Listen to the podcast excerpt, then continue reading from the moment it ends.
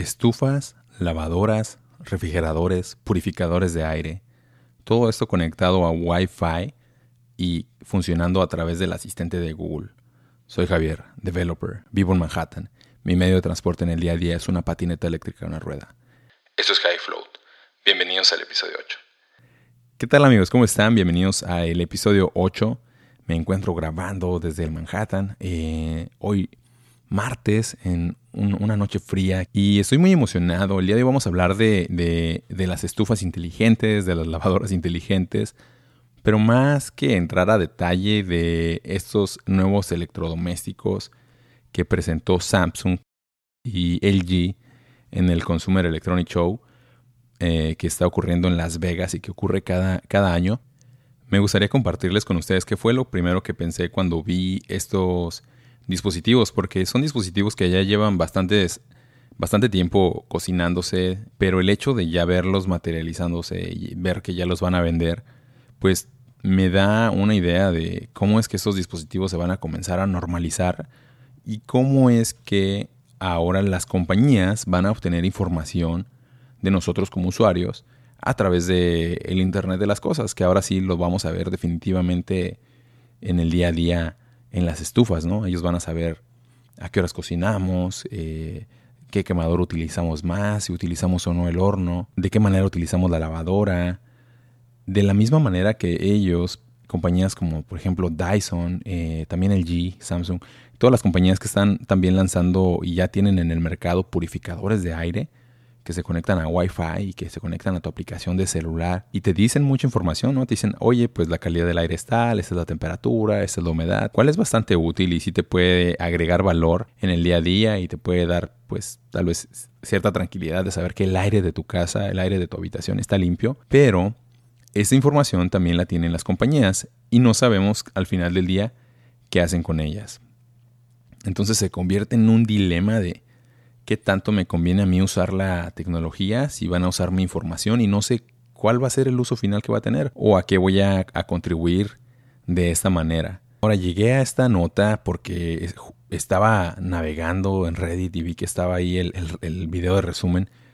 Decidí verlo detenidamente y, y mientras lo estaba viendo, como que no podía creer, no podía dar crédito a que eso estuviera, ocurriendo. Y probablemente muchos de nosotros digamos, no, a mí no me interesa y no voy a tener eso el día de hoy, no lo voy a comprar. Pero de esa misma manera pensábamos también, tal vez cuando, o tal vez ni siquiera lo pensamos, con las televisiones, que decíamos, no, pues las televisiones, ¿por qué van a tener Wi-Fi? Si yo recibo la señal por cable o si yo recibo mi señal del aire. Eh, y hoy en día ya, pues todas las televisiones que venden, pues no hay televisión que venga sin su tarjeta de Wi-Fi para conectarse a la red y que es una televisión inteligente. Y de nuevo viene todo el tema polémico de los datos, ¿no? Que cómo usan tus datos, ¿no? Pues una televisión que tú pagaste por ella, que tú, tú le metiste tu dinero a, una televisión y la compañía que esté detrás, sea Sony, sea Panasonic, sea LG, sea Samsung, que esté utilizando o esté corriendo su sistema operativo basado en Android en la televisión, pues están leyendo todo el contenido y las aplicaciones que estás corriendo en la televisión, más eh, pues, los servicios de Google que tengas conectado. Entonces se vuelve al final del día algo muy abrumador que pues nos hace pensar o plantearnos a dónde va todo esto, ¿no? Y qué tan libre soy con lo que estoy consumiendo si ellos me van a, a sacar todo este provecho. De la misma manera con los filtros de aire. Al día de hoy, si tú quieres un filtro de aire de la más alta gama, que te ofrezca la mejor tecnología, va a venir con el apartado de Wi-Fi, con el apartado de conectarse a la red para que lo puedas manejar. Y eh, incluso para que lo puedas activar vas a tener que conectarlo a la red. Eh, cuando conectes el, purificador de aire a tu celular. Y pues también ya se vuelve otro dispositivo que está compartiendo la información de tu casa, ¿no? Entonces, la compañía de la cual sea el filtro de aire ahora está obteniendo información de, de, los, de la humedad, de las partículas de tu casa. Pero bueno, amigos, ya dejando un poco de lado el tema del filtro de aire, les quiero comentar que todo diciembre me la he pasado haciendo pan. Un amigo me metió en todo este tema de el sourdough, la masa madre, y pues me puse a, investigar eh, sobre el tema, me puse a preguntarle muchas cosas a mi amigo, eh, sobre todo este tema de la masa madre. Me envolví en todo esto, comencé a cocinar más de la cuenta, comencé a utilizar más la cocina y pues me gustó muchísimo la experiencia. Es algo muy gratificante que ya hablaremos en otro podcast de ello, pero me siento muy, muy contento y muy agradecido por esa experiencia.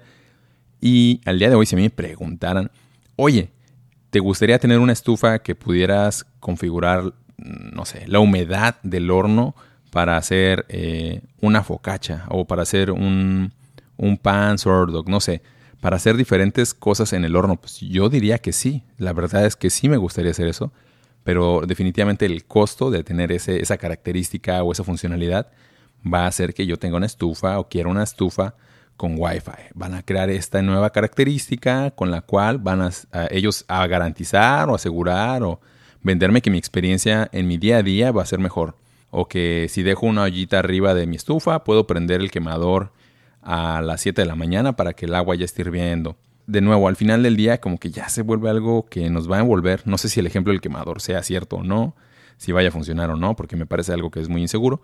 Pero ya vamos a ir viendo esas aplicaciones y creo que va a llegar el punto, aunque al día de hoy nos parezca algo muy, muy difícil de creer, que vamos a llegar en unos 10 años, tal vez 15 años, al punto en el que todas las estufas van a tener Wi-Fi. No porque necesitemos el Wi-Fi nosotros o porque necesitemos esas características que tienen las estufas, sino porque las compañías les conviene que nuestras estufas tengan Wi-Fi para sacar más información de nosotros. Si se fijan, la mayoría de las estufas que compramos hoy en día o las que venden hoy en día que no tienen Wi-Fi, tienen la hora, te muestran la hora y te tienen también botoncitos para prender el horno, de manera que ya no es análogo como antes de que tenías que darle la vuelta y hasta meterle el cerillo al horno para prenderlo. No, ahora ya es, se configura la temperatura, le das un clic y se prende el horno a esa temperatura. Y al final del día está muy bien porque de esta manera puedes garantizar que efectivamente tu pan se va a hornear a 250 grados centígrados, eh, efectivamente, pues esa va a ser la temperatura que le vas a entregar, hablando de las especificaciones y de las características que son el, común denominador hoy en día. Pero cuando ya pasamos a que esta información es algo que va a tener una compañía tercera, en el día a día, pues ¿qué va a pasar? ¿no? Y eso es lo que no alcanzamos a, a, a, vislumbrar. Lo que no alcanzamos a ver es justo enfrente tenemos una montaña que está llena de electrodomésticos y es una montaña gigante en la cual hay muchos gadgets y muchos aparatos que cada vez se van sofisticando más, que cada vez van agregando más funcionalidad y sobre todo van agregando la capacidad de conectarse. Luego viene otra montaña que tiene la tecnología 5G, que promete ser más rápida que el, que el Internet que tenemos hoy en día y brindarnos otras cosas. Y en esa misma montaña, más abajo, eh, también está el Wi-Fi 6. Y el problema aquí es que no alcanzamos a ver qué hay después, qué, cuál es la siguiente montaña, qué va a pasar después, qué repercusiones va a haber en 20 o 30 años cuando entre todos los humanos hayamos juntado tal cantidad de datos que ahora sí las computadoras puedan predecir absolutamente todo, o sea, replicar, replicar completamente el comportamiento que tenemos nosotros. No en el aspecto tal vez consciente, en el aspecto reflexivo, en el aspecto de pensar, sino en el aspecto de simular un ser humano. Ah, ya sé que, ya sé que 50 millones de personas se levantan todos los días a tal hora y prenden en promedio por tantos minutos un quemador de la estufa. Y al final del día, pues hay que estar conscientes de lo que involucra traer gadgets nuevos a, nuestra vida, ¿no? Al, traer un filtro de aire, al traer una estufa con Wi-Fi, un refrigerador con Wi-Fi, una lavadora inteligente, todo este tipo de, de aparatos, pues ver cuáles son sus políticas de privacidad que van a hacer con nuestra información y cuál es el verdadero valor que me van a agregar, si verdaderamente van a hacer que mis tareas sean más fáciles y los riesgos que esto implica y cómo yo me puedo proteger como usuario de, esto, ¿no? Si es haciendo una red eh, extra para los electrodomésticos, que sea una red tonta en la cual no tengan acceso a Internet, se vale. Y son ese tipo de soluciones que yo he visto que algunas personas hacen sobre sus, sobre sus dispositivos inteligentes en sus casas para dejar sus redes limpias, para que no tengan otros dispositivos escuchando todo lo que ustedes están haciendo en la red. Lo que hacen es los conectan a, a una red distinta en la cual están conectados su celular, en la cual está conectada su computadora y de esa manera ellos pues mantienen un ambiente digamos aislado de los, de los focos inteligentes y de otros dispositivos que estén utilizando en casa. Pero bueno, es importante estar conscientes de esto. Si uno va a hacer en algún momento una compra en los siguientes 10 años de uno de estos aparatos, estar conscientes de, lo que involucra en temas de nuestra información, qué van a hacer con nuestra información. Y eso sería todo por el tema de, las estufas, lavadoras, refrigeradores inteligentes. Eh, ya lo habían pensado. Mándenme un mensaje por Twitter a arroba highfloat. ¿Qué les parece? Mándenme también un, audio a través de anchor.fm diagonal highfloat o highfloat.com. Y bueno, una vez que cerramos este tema, ustedes se preguntarán, este es el episodio 8, entonces ¿dónde está el episodio 7? Resulta, amigos, que el episodio 7 se grabó una vez, se grabó otra vez, se grabó una tercera vez y no lo publiqué. Les cuento qué pasó. Lo estaba grabando por primera vez y de repente comienzan a taladrar en la calle y, el ruido se escuchaba pero cañón en los estudios de High Float, en el departamento. Se escuchaba terrible, entonces dije, no, pues no puedo seguir grabando así, no me voy a estresar, voy a dejar esta grabación pendiente y lo continúo más tarde. Resulta que la obra era muy grande o eran, o sea, no pararon toda la noche, o sea, siguieron con su obra, siguieron rompiendo el, concreto y haciendo reparaciones en la calle toda la noche, entonces dije, bueno, eh, no me voy a estresar, lo grabo otro día. Total, que lo vuelvo a grabar, pero para esto se atravesó una mudanza en medio, entonces nos mudamos de departamento, llegamos al otro departamento, lo vuelvo a grabar, termino de grabar y resulta que había muchísimo eco en la grabación, pero una cantidad de eco loca. Y el tema es que yo no había calibrado los micrófonos y no había calibrado los, ahora sí que el equipo de grabación para el nuevo ambiente. Y, pues en el nuevo departamento había mucho eco y yo no me había percatado de eso hasta que ya estaba grabado el episodio, que quedó completamente inusable, no se podía utilizar. Entonces decidí grabar la tercera vez y en la tercera vez cometí el error que por querer eliminar el eco, puse la ganancia del micrófono, la configuré muy baja, de tal manera que mi voz se escuchaba muy, muy baja y no había forma, o no hay una forma tan agradable de ajustar el volumen. Entonces al final del día me quedé atrapado como que con ese audio con un, volumen muy bajito y que lo tengo que postproducir o lo tengo que volver a grabar y estuve enfrascado en esa situación y dije, ¿qué hago? ¿Cómo subo el episodio 7? Lo tengo que volver a grabar. Ya me sé el episodio de memoria. Podría ser un monólogo ahora del episodio 7, pero no. He decidido que el episodio 7 va a quedar como un episodio pendiente, el episodio secreto y pues haremos bromas después y en algún momento lo voy a subir. Y ya cuando lo suba ustedes juzgarán y dirán, ah, mira, pues este, si era un episodio muy bueno, qué bueno que lo subiste finalmente. O dirán, ay, mira, tanto rollo para esto. Pero bueno, a mí personalmente me gustó muchísimo el episodio, creo que es uno de mis favoritos y buscaré la manera de volverlo a grabar. No se preocupen que el contenido ya lo tengo pero fresco, casi que me puede arrancar desde incluirlo en este mismo episodio. Y ya para ir cerrando este episodio, quiero hablar de algo muy importante que es el cómo estar desconectados desde la tecnología, cómo estar presentes conscientemente, el estar atentos a nuestra respiración, estar atentos a nuestro entorno y los beneficios de, de esto. Creo que parte de este podcast es que, parte del objetivo de este podcast es que juntos aprendamos algo, compartir perspectivas, compartir opiniones. Y creo que estamos en una era, o vivimos en un tiempo que abunda la distracción, que es muy fácil que si tenemos un espacio de tiempo libre, vamos rápidamente al celular a scrollear sobre alguna de nuestras aplicaciones para ver qué contenido podemos consumir.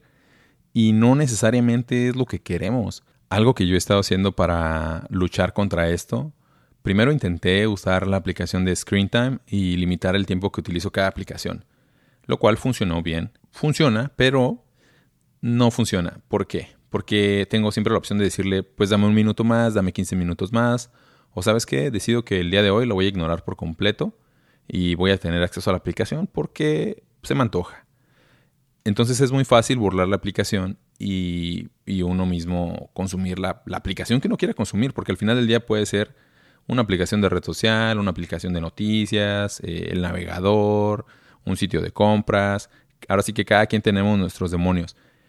Pero esto nos hace desconectarnos y abstraernos de la realidad y abstraernos de nuestros pensamientos aburridos o de nuestros pensamientos creativos o resolver otras cosas, apagando cierta parte de nuestro cerebro y cierta parte que necesita nuestro, nuestra mente, ¿no? Necesitamos un espacio en blanco, un espacio limpio para aterrizar nuestras memorias, para aterrizar nuestro conocimiento, para aterrizar eh, los sentimientos, para aterrizarnos y estar presentes. Y esto en el día a día nos va sumando para que nuestro estado de ánimo esté mejor y para que podamos tener ideas más frescas y sentirnos completos, sentirnos mejor. Es algo positivo, es algo que nos va a dar energía y nos va a ayudar a conectar con más personas. Y yo personalmente me siento muy bien por eso les comparto esto. ¿Qué he hecho yo? ¿Cuál ha sido lo que más me ha funcionado? Más que la aplicación de ScreenTime es, obviamente dejo encendida la aplicación de ScreenTime, pero cada vez que yo me encuentro a mí mismo, que me noto que ya estoy scrolleando en alguna red social o en alguna aplicación de noticias, me pregunto, ¿esto es lo que verdaderamente quiero hacer con este espacio de tiempo libre que tengo? Y la respuesta inmediata que viene a mi mente es no, no, no es que no me interese ver qué están haciendo mis amigos, o no es que no me interese leer sobre esta noticia, o no es que no me interese ver cuánto cuesta algo en, en internet, simplemente que creo que no es lo que quiero hacer ahora. Entonces viene esa respuesta a mi mente Cierro la aplicación, cierro el celular y decido enfocarme en mi respiración. Comienzo a enfocarme en mi respiración y eso me da paz, me, disminuye mis niveles de ansiedad, me siento más aterrizado, me siento mejor. Y, eso al final del día a mí me hace sentirme mejor y creo que mi calidad como ser humano aumenta porque me, estoy más consciente, estoy más en el momento, entonces puedo tener más atenciones de, no sé, de repente si estoy abriendo la puerta de un lugar y veo que viene alguien atrás, pues detengo la puerta o si me estoy subiendo al metro, pues veo si viene alguien. O como que estoy más en el momento, eh, sonrío más y me siento mejor conmigo mismo. Me siento, siento que le estoy regresando algo a las otras personas, que me estoy regresando algo a mí mismo. Y mm, otra cosa que curiosamente ayuda mucho a, a, interrumpir estos ciclos es encontrar un hobby, encontrar un hobby que no involucre utilizar los dispositivos que nos gustan, utilizar los dispositivos que nos tienen atrapados. Curiosamente, como les comentaba en este mismo episodio, yo me puse a hacer pan en diciembre, entonces me, desconecté completamente de todo y me puse a hacer pan y me puse a hacer kombucha gracias a mi amigo Juan y a mi, y a mi amiga Carla. Pues me sumergí en este mundo y pues ahí estaba yo haciendo los panes, verificando el pH del kombucha, y ya se convierte en una dinámica diferente porque cuando estás haciendo pan en la cocina, pues no puedes estar en el celular. Ya usas el celular hasta que le quieres tomar una foto al pan o y eso si le quieres tomar foto al pan, ¿no? Porque pues a veces no te queda tan bonito y dices, no, este pan nadie se va a enterar que lo hice. Eh, lo voy a dejar en el anonimato, va a ser un pan encubierto, nadie se va a enterar que existió este pan jamás. Me lo voy a comer antes de que alguien se dé cuenta. Pero bueno, eh, espero que les haya gustado este episodio, amigos. De verdad que yo disfruté mucho grabarlo. Eh, espero que haya quedado grabado con una muy buena calidad, que lo disfruten y que se lleven algo bueno al final de, de este podcast, que nos llevemos algo bueno a todos. Les mando mucha buena energía, les mando un abrazo y deseo que después de este podcast se echen unas respiraciones conscientes, por lo menos piensen una vez en, cómo respirar manualmente y les aseguro que se van a sentir mejor. Recuerden escribirme por el medio que ustedes más prefieran y nos escuchamos en el siguiente episodio. Truchas con la cachucha.